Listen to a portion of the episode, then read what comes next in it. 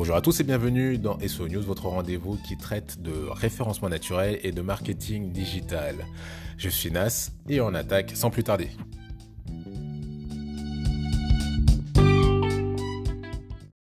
Au sommaire de cette émission, on va voir quels sont les risques que vous encourez si vous utilisez donc euh, de l'intelligence artificielle pour générer des textes, euh, d'après Google bien entendu. Ensuite, on parlera donc d'une nouveauté du côté Twitter qui est à l'étude, quelque chose d'assez surprenant, euh, qui va être probablement implémenté. Eh ben écoutez, on attaque sans plus tarder donc avec cette news concernant Google. Donc, il faut savoir que bah, maintenant, le contenu en intelligence artificielle généré est de plus en plus présent et euh, il y a un cas qui fait beaucoup beaucoup parler aux États-Unis, c'est le cas de, de Bankrat. Alors donc de ce que j'ai compris, c'est une société d'investissement hein, qui rédige donc des articles de blog. Et eux, euh, sur leurs articles de blog, lorsque l'on clique donc sur le nom de la personne qui a rédigé euh, l'article, il est clairement spécifié en fait que c'est une intelligence artificielle qui a généré le texte. C'est aussi précisé quand même qu'il y a eu un rédacteur derrière pour regarder si c'était conforme. Et puis après, a priori, c'est publié en l'état. Ça fait beaucoup parler parce que Bankrat, a priori, est une structure assez connue aux États-Unis. Et euh, beaucoup de SEO se sont un peu insurgés, ou du moins ont réagi à tout cela. Google s'est donc senti obligé de prendre parole là-dessus. Et voilà ce qu'ils nous disent. Concrètement, il n'y a pas de souci à ce que euh, du contenu généré par une IA soit publié du moment que celui-ci respecte les guidelines de Google, euh, que celui-ci euh, ait une vocation à apporter donc des informations concrètes à l'utilisateur, de bonnes informations, et eh ben pour Google, il n'y a absolument aucun problème à utiliser du contenu généré par une IA.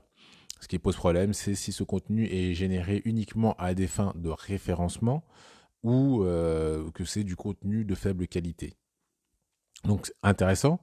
Euh, Google reste cohérent. Je sais que beaucoup de gens étaient un peu euh, inquiets en se disant bah ouais, euh, ce contenu vient d'intelligence artificielle, donc c'est pas bien. Il faut pas que Google s'en rende compte.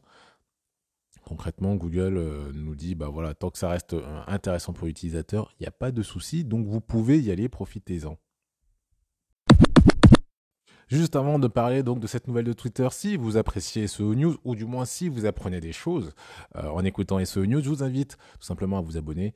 Euh, de cette manière-là, ça permet à vous de ne louper aucun épisode et aussi au podcast d'être mieux référencé sur les plateformes de podcast et donc de toucher un maximum de personnes. Du coup, je vous invite à le faire et je vous en remercie d'avance. Et donc, on va finir avec cette news euh, sur Twitter provenant donc de Jeanne Machunwong. Donc, c'est une chercheuse en sécurité qui est allée fouiller un peu dans le code de Twitter pour savoir qu'est-ce qu'on allait y trouver prochainement. Et a priori, Twitter sera en train de travailler donc sur euh, une option qui permettrait donc aux utilisateurs d'acheter une monnaie virtuelle qui se nommerait le Coins. Attention, hein, c'est pas de la crypto-monnaie, c'est euh, juste une monnaie Twitter qui s'appellerait donc le Coins. Euh, à partir de cette monnaie virtuelle, donc les utilisateurs pourraient en acheter. Vous pourriez acheter un lot de, je sais pas, par exemple 500, 5000 coins. Et euh, vous pourrez, si vous le souhaitez, pouvoir donner des coins donc sur les tweets que vous avez trouvés intéressants. Donc si vous avez un influenceur que vous appréciez particulièrement et vous trouvez qu'il a fait un tweet particulièrement intéressant, vous pourrez donner donc à cet utilisateur des coins, donc cette monnaie virtuelle. A priori, on imagine que derrière, ben, l'influenceur pourra donc convertir ces coins en, véritable monnaie et donc euh, une source de revenus potentiels pour inciter donc les influenceurs à venir euh, sur Twitter euh, s'exprimer. À savoir, je le précise quand même, hein, que c'est une news BFM TV.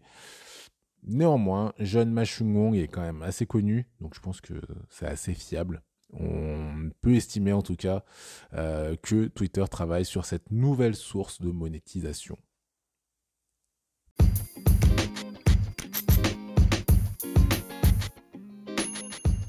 Écoutez, dites-moi, hein, qu'est-ce que vous en pensez Donc, est-ce que vous, vous achèteriez euh, des coins pour pouvoir euh, soutenir donc les influenceurs que, vous aimez, pour pouvoir soutenir les, contenus pertinents? Eh ben, dites-le moi, hein, euh, tout simplement via Twitter sur Nas2GA ou sur LinkedIn via Nas Diaby. Je vous remercie pour votre écoute et je vous dis à très vite.